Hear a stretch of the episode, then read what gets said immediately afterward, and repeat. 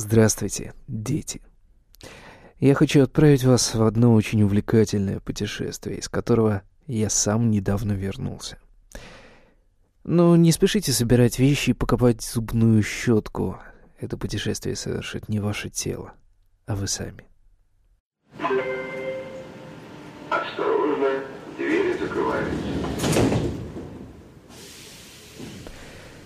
На упреки о невозможности достижения абсолютной свободы либертарианцы часто отвечают «Свобода — это не всесилие, она всегда ограничена возможностями человека».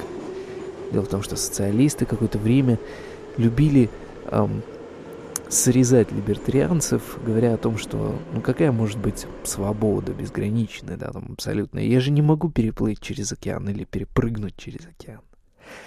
Так вот, по мнению либертарианцев, свобода заключается не в безграничности возможностей, такого никогда не будет, иначе бы вы стали Богом, а в праве пользоваться своими возможностями.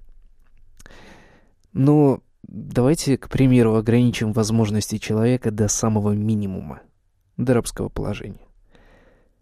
Выходит, что рабство — такое же ограничение свободы, как его неспособность, например, летать или переплывать океан человек не может принимать какие-то решения, потому что к нему будет применена сила. Точно так же, как в случае с полетами к нему применяется сила гравитации, точно так же и здесь к нему применяется внешнее насилие. Выходит, что рабство не ограничивает свободу? Ведь в каждый момент человек волен выбирать, и каждый момент он делает выбор подчиниться или бунтовать, жить рабом или рискнуть и, возможно, умереть.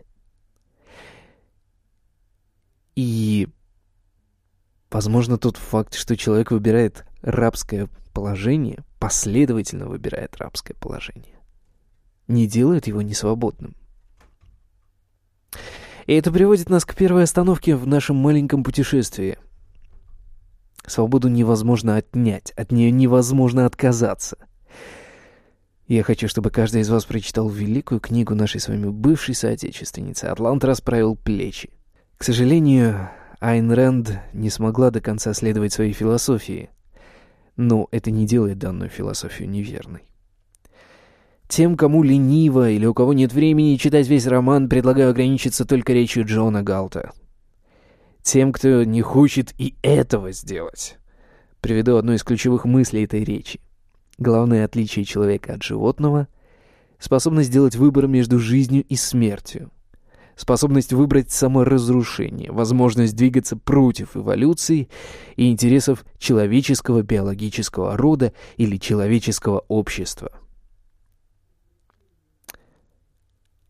Поэтому да, странно говорить, что раб или слуга не свободен.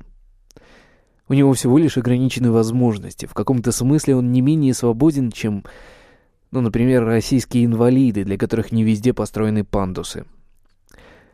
Строго говоря, если подумать, то человек и есть свобода. Вы, ваше сознание, ваш разум — все это не что иное, как свобода выбора в чистом ее виде или плоды этой свободы выбора. И никакое рабство, никакие издевательства не способны этого изменить, чтобы не сделали с вами — как бы ни ограничивались ваши возможности, ваша свобода мириться с этим или бороться против ограничений всегда будет с вами. Потому что вы и есть свобода. Thank you.